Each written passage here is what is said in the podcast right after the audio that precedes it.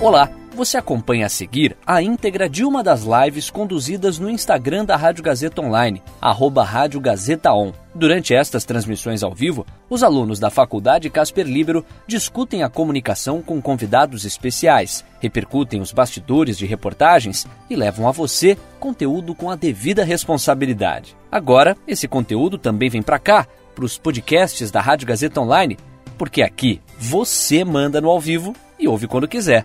Boa live para você. Fala, gente, tudo bem? Aqui é o Caio Mello para mais uma live da Rádio Gazeta Online em parceria com a revista Esquinas.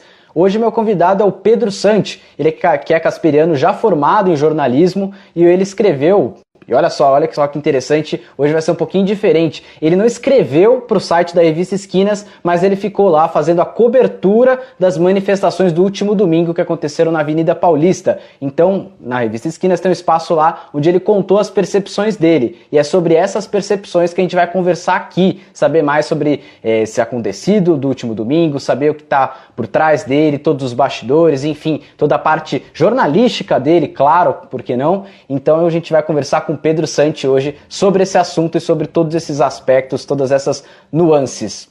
Pessoal, bastante gente entrando aqui e eu lembro vocês que vocês podem participar também, mandem a pergunta de vocês, o comentário de vocês. Essa live é minha, do Pedro e de vocês também, com toda certeza, vocês estão mais que convidados para isso. Vou conectar o Pedro aqui para a gente começar a nossa conversa de vocês, sempre é muito importante. Obrigado, vocês sempre mandam e participam com a gente, é sempre muito bacana. Conectando Pedro já vai entrando aqui. E vamos saber mais então as manifestações do último domingo. Tem se tornado corriqueira essas manifestações. Vamos ver então o, como, que percepção ele traz enquanto pessoa que estava lá presente e fazendo o trabalho jornalístico. Ele vai conectando, às vezes dá uma oscilada na conexão, né? Todo mundo usando, não tem jeito, né? Todo mundo usando na, na pandemia, pandemia internet. Deu certo. Oi, oi Pedro, tudo bom? E aí, Caio, tranquilo, e você? Tranquilo também. É, conseguiu conectar, tranquilo. Tá me escutando bem, né? Tô. Você tá me escutando? De boa? Sim, sim, não, tá bom. Som, imagem, tudo perfeito. Tranquilo, Pedro. Pra gente começar então de saída, é, não é a primeira vez que você dá uma contribuição para o site da Revista Esquinas, outras vezes, outras vezes você até já escreveu reportagens também. Mas como é que foi dessa vez? Como é que foi esse processo? Você que chegou para eles e ofereceu essa questão da sua percepção enquanto repórter lá? Como que foi? Como é que vocês chegaram nesse acordo? Então, eu tenho falado bastante com o Rodrigo, né, o Ratier. A gente sempre se fala muito. E começou semana passada, na primeira manifestação que teve, antirracista, lá no Largo da Batata que ele indicou para acho que dois, duas pessoas que estavam fazendo uma matéria para esquinas para para virem falar comigo sobre como estava sendo a como foi a, a, manifestação e como eu poderia contribuir. E aí me entrevistaram tudo mais eu mandei umas fotos. E aí ontem eu ontem não essa semana depois da, da manifestação eu chamei o Rodrigo e falei se ele precisava e se ele queria alguma alguma fotografia algum material para esquinas Aí a gente trocou ideia e ele acabou, acabou lançando essa matéria aí também, falando um pouco da produtora e de tudo mais. Entendi. E, não, e aí não só as fotos, bom, todas as fotos lá são foi você mesmo que tirou da própria manifestação, né? Isso. Ah, show. E você também deu algumas percepções para ele. E como é que foi passar essa sua vivência? Você que estava na manifestação, já vem cobrindo essas manifestações. Como é que foi passar para ele toda essa vivência? Ah, é, é, massa demais ter essa, essa troca com o Rodrigo, ainda mais porque ele foi meu mestre, né? Então é, é muito legal hoje, depois de formado, conseguir contribuir de alguma maneira. É, eu, tô, eu tenho muito para a rua para fazer essas coberturas, então acho que está rolando bastante essa troca nesse sentido mesmo. Perfeito. E você acha que esse tipo de produção jornalística, esse tipo de abordagem, que sai até um pouco do, da abordagem comum, né, da abordagem padrão jornalística, ajuda a humanizar o repórter, a humanizar quem está contando a história? Eu acho que é, essa é uma das mudanças que eu quero assim para o jornalismo e eu tento fazer isso, trazer isso no meu trabalho, né? Eu acho que a gente chegou no momento que não dá mais para ficar nesse lance da, do relacionamento vertical entre jornalista e população. A gente tem, a gente está literalmente na mesma trincheira, no mesmo lado. A gente está enfrentando um momento que é, é isso, a democracia ou é fascismo, entendeu? Então eu acho que não, não, não tem mais essa. A gente está num, num momento em que a gente tem que se unir e isso tem que ser baseado nas relações horizontais. Então eu acho que é, a gente chegou nesse momento exatamente porque os veículos tradicionais e as mídias tradicionais do jornalismo elas criaram esse distanciamento entre a população, entendeu? Então tá tudo aí, né, velho? A Globo tá sendo odiada, a Folha não tem mais credibilidade e, e são trabalhos muito bons, mas eu acho que esse distanciamento causa isso. Eu acho que como jornalistas a gente tem que se aproximar mais do povo. Eu acho que essa é a é a máxima assim. E falando em distanciamento, só que agora do distanciamento social, foi mais ou menos nessa linha de raciocínio que foi a pergunta da Fernanda Almeida, que ela perguntou se em algum momento você se questionou se deveria ir às ruas por conta do movimento que a gente, do momento que a gente está vivendo, né? Essa questão da pandemia, faz sentido ter manifestações de rua, mesmo com o contexto do coronavírus? Cara, assim, é, é muito complexa a questão, né? Eu acho que quando surgiu lá a primeira manifestação no Largo da Batata, rolou muito uma discussão que é vamos ou não vamos, né? Qual que é o certo e qual que é o errado. Então, eu acho que não é muito assim. Realmente, o momento não é o ideal para manifestar. Mas a nossa democracia, ela estava clamando por um contraponto, porque desde que começou a pandemia, a gente vê o, o presidente e os seguidores indo para as ruas. E descaso, descaso com quem já estava ficando em casa. E, além do mais, a pandemia não é o único problema. A gente ainda tem pessoas que não têm o que comer, a gente ainda tem pessoas que não têm moradia, a gente ainda tem pessoas que vivem em extrema vulnerabilidade social. Então, acho que a discussão ela tem que ser baseada no sentido de você é grupo de risco ou você não é grupo de risco? Você mora com alguém que é grupo de risco ou você não mora com alguém que é grupo de risco? Se você não mora com alguém, se você não é grupo de risco, eu acho que tem que ir para as ruas sim, eu acho que tem que apresentar esse contraponto. Porque, assim, a população pobre, e, e na sua maioria é preta, já está indo para a rua trabalhar, basicamente desde o começo da pandemia. Então, o isolamento social ele já é para poucos, a desigualdade ela já fica escancarada aí, entendeu? Então, eu acho que é, quem tem o privilégio de poder ficar em casa e não precisar trabalhar, eu acho e, e, ainda tem o privilégio de não ser do grupo de risco e não morar com alguém que é do grupo de risco, eu acho que tem que ir para a rua sim. Eu acho que é importante apresentar esse contraponto. É, a gente basicamente com essas duas manifestações a gente fez os 300 virar 5, entendeu? Foram 5 mil em cada manifestação, então que mano é 300, né? Não tem 300. E realmente no começo da que, que os bolsonaristas começaram a ir para as ruas, eles acharam que a, as ruas eram deles mesmo. E apresentar esses contrapontos, é, na minha opinião, deu até uma segurada na, nas cagadas que o presidente estava fazendo. Acho que ele começou a ver que não é bem por aí, sabe? E Pedro, inclusive sobre essa questão de ir ou não para os manifestos, para os protestos de rua, quem foi, de alguma maneira se protegeu, foi de máscara, e lá dentro da manifestação, como é que fazia? Tinha distanciamento social, nem tanto? Como é que funciona essa questão? É, esse é um ponto importante também. É, além de não ser do grupo de risco e poder ir, tem que ter esses cuidados, né? Asepsia, isolamento social, tinham todos esses cuidados, assim, tinham enfermeiros e médicos distribuindo álcool em gel, máscara, é, tinham é, riscas no chão para fazer essa distância, né, do, do isolamento. Então eu acho que os cuidados eles foram tomados assim. A gente foi para a rua com muito mais cuidado do que os 300, por exemplo. E eu acho que não, não dá para julgar quem não foi porque está com medo, porque é válido você ter medo nesse momento, mas você não pode julgar também quem foi para soltar esse grito, sabe? É um grito de socorro. A gente já está clamando a uma cota por isso já. Então, é, a questão é muito mais complexa, velho. Acho que as pessoas elas querem simplificar as coisas quando não dá tem que discutir com mais complexidade mesmo, abordando todos esses pontos. Uhum. Inclusive, um ponto que trouxe mais complexidade ainda para a questão, que alguns partidos de oposição, por exemplo, o PSB, o próprio PDT, eles desaconselharam o pessoal a ir para as ruas fazer o protesto, justamente por esse contexto de coronavírus, contexto de pandemia, mesmo fazendo oposição ao governo Bolsonaro. Como é que você enxerga essa decisão e como que o pessoal que foi às ruas enxerga essa decisão? Então, é que assim, é muito fácil, né, se desaconselhar as pessoas irem para as ruas manifestar. É, eu diria que por que, que você não desaconselha a polícia militar a fazer o que está fazendo nas periferias, sabe? Por que, que você não desaconselha é, todas as paradas e todos as, os absurdos que o presidente está fazendo, aumentando essa desigualdade? Por que, que você não desaconselha o presidente falando para invadir o, o, hospital? A gente está vivendo ah, ontem, eu não sei se você viu isso, mas os caras usaram a Lei de Segurança Nacional para investigar um jornalista que fez uma charge Sim, então, sim. Tipo, isso, isso não era usado desde a ditadura militar. Isso, e, e na ditadura militar, essa lei era usada para perseguir políticos e para per, perseguir, sei lá, rapaziada da, das ocupações do movimento sem terra e tudo mais. Então, cara, eu acho que a gente chegou num momento que não tem essa. É, a gente tem dois lados é literalmente o fascismo e a democracia. Então, quando a gente não se ligar nisso, a gente está cada vez mais agravando esse problema. E o silêncio, cara, a omissão, ela está cada vez mais sendo assassina. A gente tem que se posicionar de qualquer forma. Eu acho que chegou no momento que as pessoas elas têm que se posicionar. Não dá mais para ficar em cima do muro.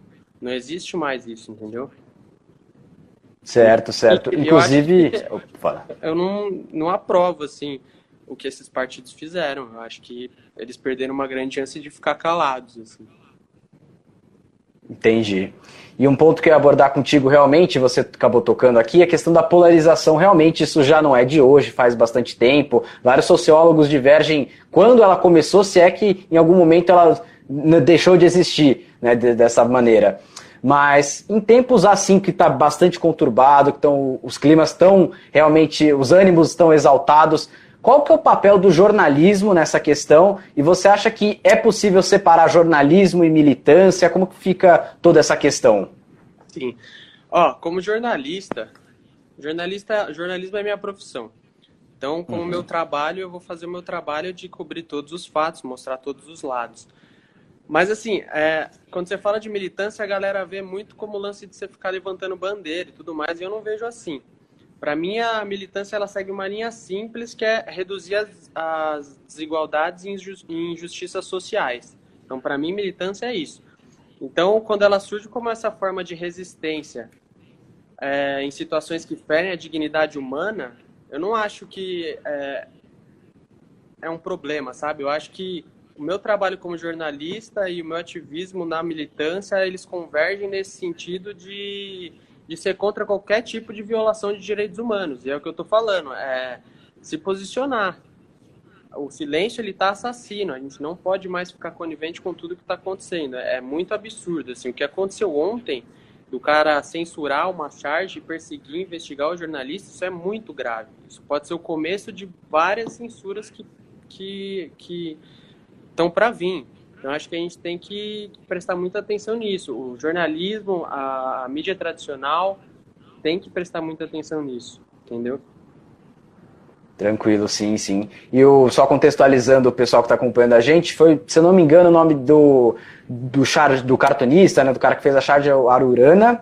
Ele fez uma charge da qual ele colocava a cruz vermelha, né, o símbolo de, da cruz vermelha. Oi? Aroeira. Isso, isso, Aroeira, sabia que era alguma coisa nesse sentido. Aroeira. Ele colocou a cruz vermelha né, dos hospitais e uma figu a figura do presidente da República ali desenhado e o, o presidente da República meio que retocando a cruz vermelha para aparecer uma suástica nazista. E aí, para a alegação do governo, foi que, do ministro da Justiça, inclusive, em trocação, foi que, bom, apologia ao nazismo é crime e acusar alguém de, de, de, ser nazista sem provas seria crime. Essa foi a alegação do governo, então, para censurar essa charge. Ainda, essa história ainda vai correr mais um pouco, tenho certeza disso, e vamos ver até que, até que pé que vai, mas só contextualizando o pessoal que está que tá aqui acompanhando a gente. O mais engraçado Você é que no, do, falando? no domingo não era crime, né? No domingo tiveram três moleques que estavam com a suástica, é, che chegou acho que uns quatro, cinco manifestantes para denunciar para a polícia e aí o argumento do policial militar é que a gente estava numa democracia. Então, e aí você fala do jornalismo nessa situação. É, você vai cobrir essa situação em específico. Você vai querer mostrar o lado do cara que está com a suástica no braço? O que, que esse cara vai ter para te falar, sabe? Tipo, o cara é fascista, o cara tá com a suástica no braço, o cara simplesmente falou que não tinha documento, mas por ser branco, provavelmente classe média, o policial militar abafou o caso, então passou o maior pano pro cara. E aí, porque o, o artista faz uma charge em crítica ao presidente, isso vira crime? Então, cara, tá tudo errado, né, velho? Tá tudo errado. E eu ia realmente abordar, que você contou isso daí no, no seu relato, né, para a revista Esquinas, sobre esses três rapazes que apareceram com a suástica na, na manga da camiseta. Você comentou da reação da polícia. Qual foi a reação dos manifestantes? Eles de alguma maneira foram para cima desses, é, desses jovens que apareceram com a suástica? Qual foi a reação? Gerou algum tumulto? Não, não. Eu acho que passou batido por, por muita gente, inclusive para mim, assim, porque eu vi acontecendo, só que eu não me liguei que era isso na hora. Eu vi mais a polícia ali trocando ideia com umas 9, 10 pessoas, mas continuei seguindo na marcha. É, depois eu fui ver que era esse vídeo, então acho que acabou passando batido e não, não gerou nenhum tumulto. É, é, isso, o policial passou pano, assim, porque os manifestantes eles foram super sensatos no sentido de não ir para cima dos caras. Eles foram até a polícia, falou tipo, suástica crime, vamos para delegacia, vamos todo mundo para delegacia. E no fim acabou que ninguém foi para delegacia, os moleques voltaram tranquilamente para casa. E é isso. Temos nazistas andando por aí, livremente. Entendi, mas então a presença deles, eles não, ah, é, não chegaram tumultuando tanto, foram mais discretos, até, acho que talvez até tentando causar algum tumulto, o que não aconteceu, né? Não morderam a isca, pelo visto. É, eu acho que o, eles só apareceram lá para provocar mesmo, mas acabou meio que passando despercebido, porque realmente a galera. Isso tem que dar o mérito mesmo para os manifestantes, que a galera tá bem focada no, numa luta só. É, não tá tendo ação direta, não que eu seja contra ação direta, mas eu acho que realmente, se tiver agora, vai dar munição para o governo falar o que eles quiserem. Então eu acho que tem que dar o mérito aí para as manifestações, nesse sentido. Perfeito. E tanto de um lado quanto de outro, eu ouço muito falar de um medo, né? o temor dos chamados infiltrados, as pessoas que são do lado oposto da manifestação que está acontecendo, que vão lá e tumultuam de propósito para causar alvoroço, repressão da polícia, enfim. Você já se deparou com alguma situação assim nos manifestos que você cobriu? Na primeira teve, no, no Largo da Batata rolou um tumulto, rolou uma treta, assim, a galera foi para cima. Mas igual eu falei, tipo, a galera já separou, realmente a maioria esmagadora, assim, das manifestações não estão querendo confusão, porque sabem que isso vai deslegitimar o, o movimento por conta do governo, não pelo movimento propriamente dito, mas porque realmente o governo e provavelmente a mídia vão, vão querer deslegitimar. Então eu acho que tem, né, velho? Os contratempos tem, mas é, é a hora de, ser, de ter frieza, assim, não dá mais para se levar pela emoção. Perfeito. Mais uma pergunta chegando aqui, Rodrigo Ratier, sempre participa, sempre pergunta aqui, ele tá. Só um minutinho, travou aqui, voltou. Ele comenta que além do texto você também faz fotos, né? A gente tinha até conversado um pouco sobre isso. E aí ele pergunta o que você busca nos seus registros e por que a opção pelo preto e branco em muitos casos. Sim. É, nos meus registros eu uso muito o conceito do fotojornalismo mesmo, né? Então eu tento ver os pontos altos assim do, da manifestação ou da situação, é, sempre buscando os melhores ângulos. Na estética do preto e branco, eu opto às vezes pelo preto e branco para transformar numa parada uniforme mesmo, porque o colorido às vezes ele traz muita informação por conta das cores. Então quando você transforma tudo no, no PIB, você deixa isso aquilo uma coisa só. Então eu acho que esse é o mérito do PIB, assim, né? A estética ela facilita, eu acho, o, esse olhar assim de quem está vendo e deixa menos menos informação, sabe? Uma parada mais direta do que eu quero mostrar. Ah, entendi. E Pedro, um ponto que eu ia tocar contigo é a questão da sua produtora, né? Você salve, faz parte da produtora. Oi?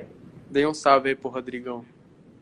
Ah, é, o Rodrigo tá aqui está aqui acompanhando, ele sempre acompanha. O Rodrigo, que é supervisor do pessoal da Esquinas, sempre está aqui presente nas, nas lives, participando, mandando pergunta, enfim. E eu ia perguntar para você, Pedro, sobre a questão da, da sua produtora, né, do, da Mangueio Filmes. Como que vocês têm procurado cobrir, fazer a cobertura do atual momento, da pandemia e de tudo isso, o que mais te surpreendeu de toda essa cobertura, de tudo que vocês têm feito? A gente está indo para todas as linhas de frente, assim. É, a gente faz um trabalho ali na Cracolândia, né?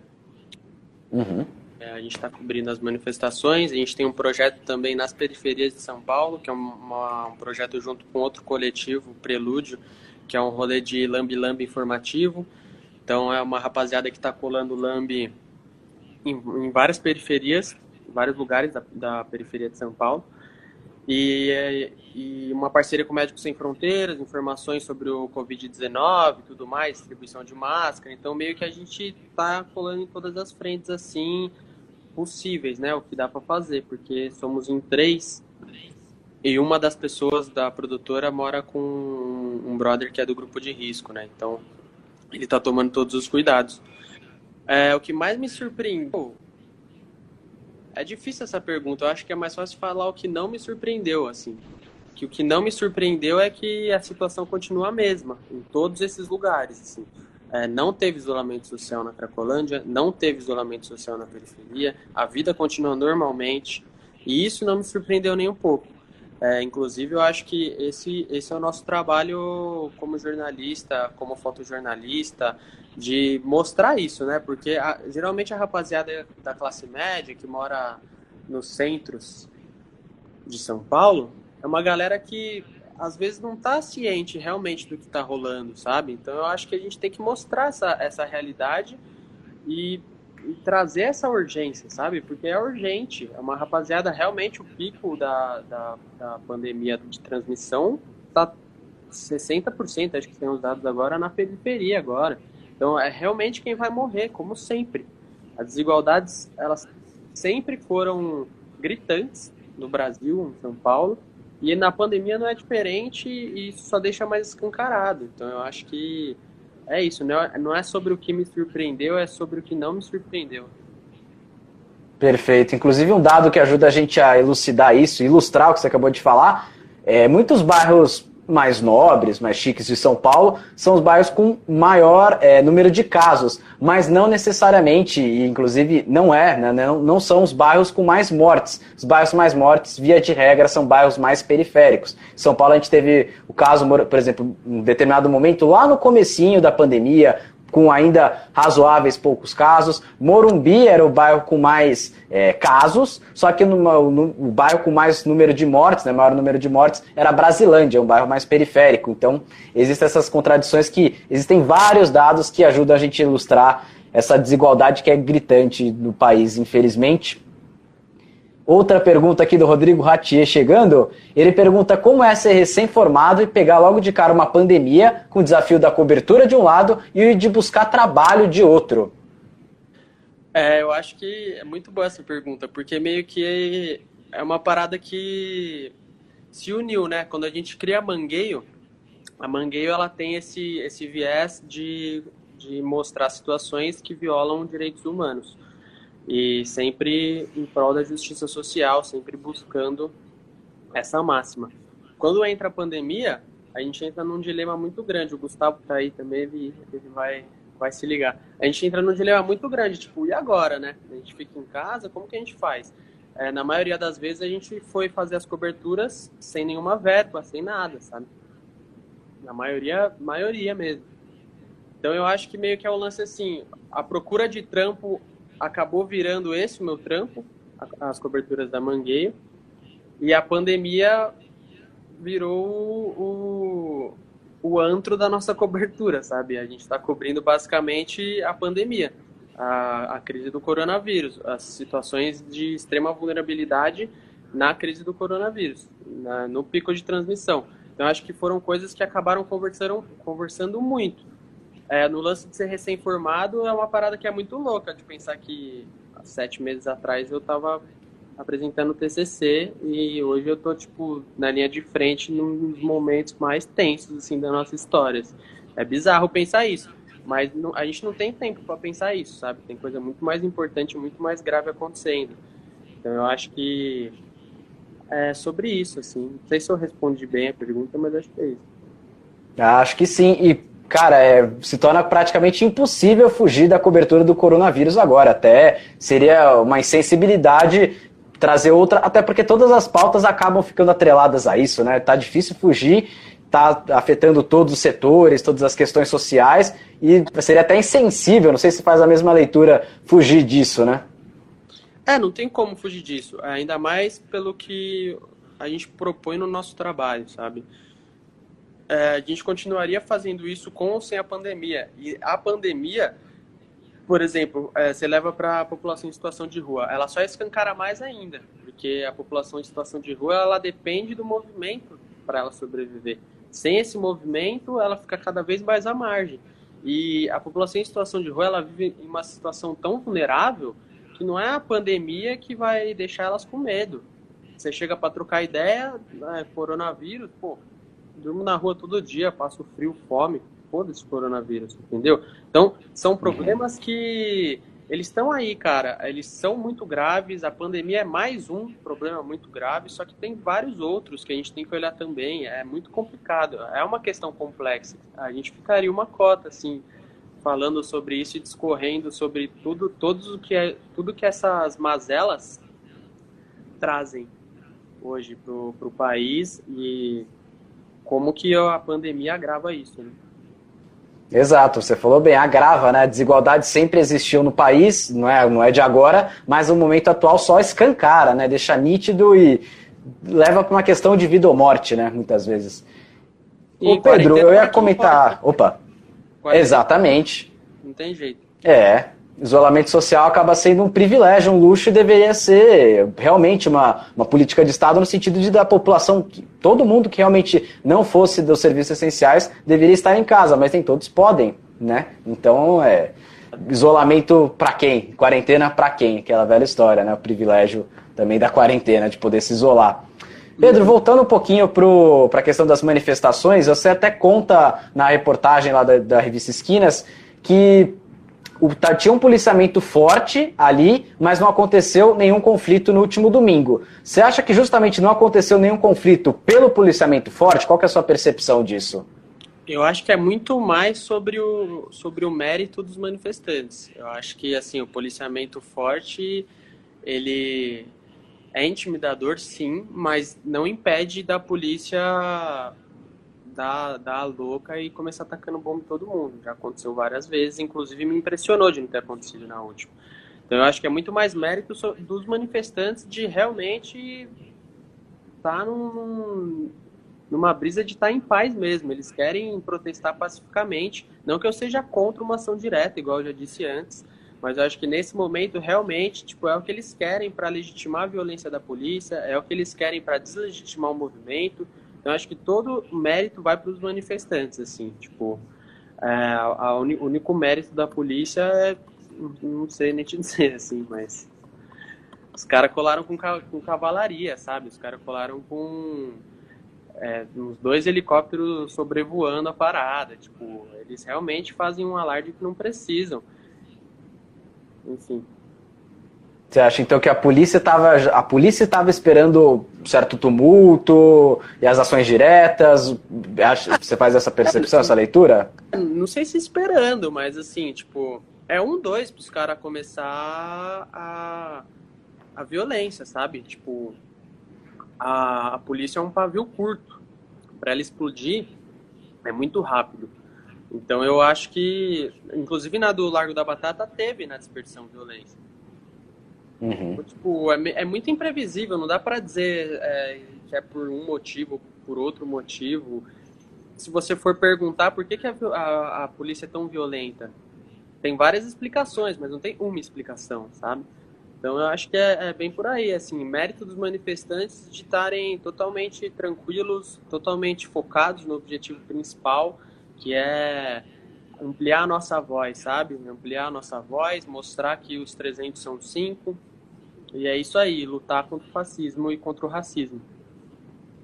Algumas semanas atrás até aconteceu, aconteceram manifestações e aconteciam de, bom, grupos bolsonaristas e grupo, an, grupos anti-bolsonaristas estarem no mesmo espaço. Até que o governador João Dória proibiu esse tipo de acontecimento, de estarem dois grupos distintos ali manifestando no mesmo espaço.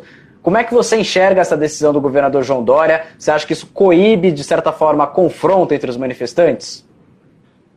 Assim, é, de certa forma sim, mas de certa forma não. Assim, nada impede.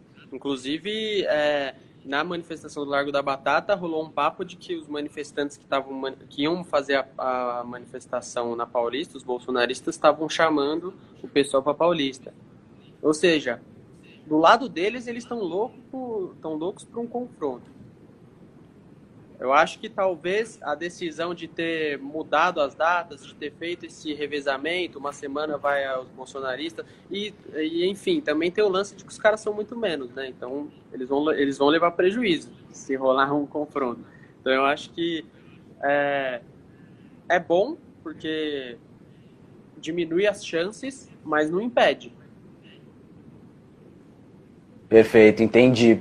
Outro ponto que você citou sobre as manifestações do último domingo foi a diversidade de bandeiras, inclusive organizadas de times rivais. Por exemplo, Palmeiras e Corinthians estavam ali pacificamente, as duas, obviamente, não brigaram entre si. Todos esses movimentos, tinha questões do movimento negro, movimento antifascista, estavam ali, mas naquele momento do protesto elas se uniram por um foco só, um foco de manifesto só. Como é que foi? Tinham vários focos. Então, é, numa manifestação sempre tem um objetivo principal, mas é, os movimentos populares, cada um tem um objetivo, cada um quer avançar de um jeito. Então eu acho que é, as ideias convergem nesse objetivo principal, mas realmente cada um tem um objetivo. É, você tem o movimento do sem teto, do sem terra, que tem um objetivo, e é um movimento popular. Agora você tem o movimento dos entregadores antifascistas, que são do, dos entregadores de aplicativo, super massa, inclusive vai ter a greve aí no dia 1 de julho, é, não peçam nada o aplicativo. Então eu acho que assim, é, são vários objetivos, os movimentos eles também eles dão força para que essas pessoas é, é, se juntem por uma causa e essas pessoas que estão se juntando por uma causa se juntam com outras pessoas que estão se juntando por outra causa, mas no fim tá todo mundo se juntando por uma causa, entendeu? Porque o combate ao fascismo ele, ele tem várias vertentes, né? O fascismo ele está introjetado em várias camadas da sociedade. Então acho que o movimento, os movimentos populares eles, eles têm esse objetivo de avançar e quebrar essa barreira mesmo, de várias formas diferentes. Uhum. E Pedro, para os próximos manifestos, próximos, próximos protestos que podem vir a acontecer, você pensa ainda em fazer uma cobertura de alguma forma, seja com reportagem ou da maneira que, da maneira que você fez, como correspondente de certa forma, para a revista Esquinas? Ah, eu topo fazer, assim, é, é igual eu falo pro Rodrigo sempre, assim, sempre que precisar eu vou ajudar. É, eu acho muito louco esse, esse projeto que ele, que ele aplicou nas esquinas desse ano, que é uma cobertura ampla, é muito importante ter isso dentro de uma faculdade de jornalismo. Eu acho que realmente já tá, ele já está pensando em formar essa rapaziada para o futuro. Eu acho isso muito importante. E no que eu puder ajudar, pode contar comigo. É isso aí. Perfeito, então, Pedro. Brigadão pelo papo, cara, por essa live. Agora até vou deixar um espaço aqui para você convidar quem está acompanhando a gente a ler lá toda a cobertura que você fez para a revista Esquinas dessa vez, outras reportagens também, por que não? É, é, a rapaziada pode encontrar no site da Esquinas, no meu perfil. Eu peço também para entrarem no perfil da Mangueio, que é a minha produtora. A gente está fazendo uma ampla cobertura sobre a pandemia do coronavírus e sobre a, a, os lugares em, em situação de extrema vulnerabilidade social.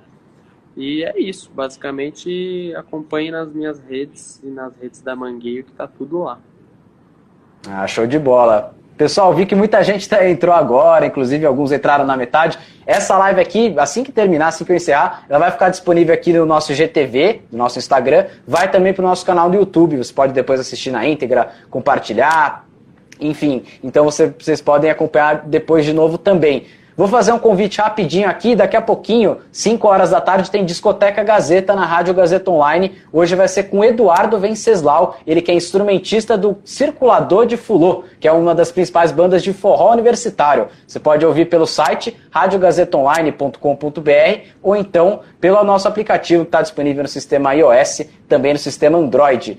Essa é, bom, essa, uma live como essa vai acontecer de novo na sexta-feira, 4 horas da tarde então. Eu volto para mais uma live, conversar com outro repórter da revista Esquinas. Obrigado a todo mundo que participou e espero vocês lá sexta-feira. Pedro, mais uma vez, brigadão, cara. Valeu, Caio. Obrigado, Valeu, Caio. Obrigado. Tchau, tchau, gente. Valeu. E aí, curtiu? Essa foi a íntegra de uma das lives conduzidas no Instagram da Rádio Gazeta Online, arroba Rádio Gazeta On. Siga a gente por lá e fique ligado nas novidades. São os alunos da Faculdade Casper Libero com a mão na massa para levar a você um conteúdo de qualidade. Podcasts Rádio Gazeta Online. Você ainda mais conectado.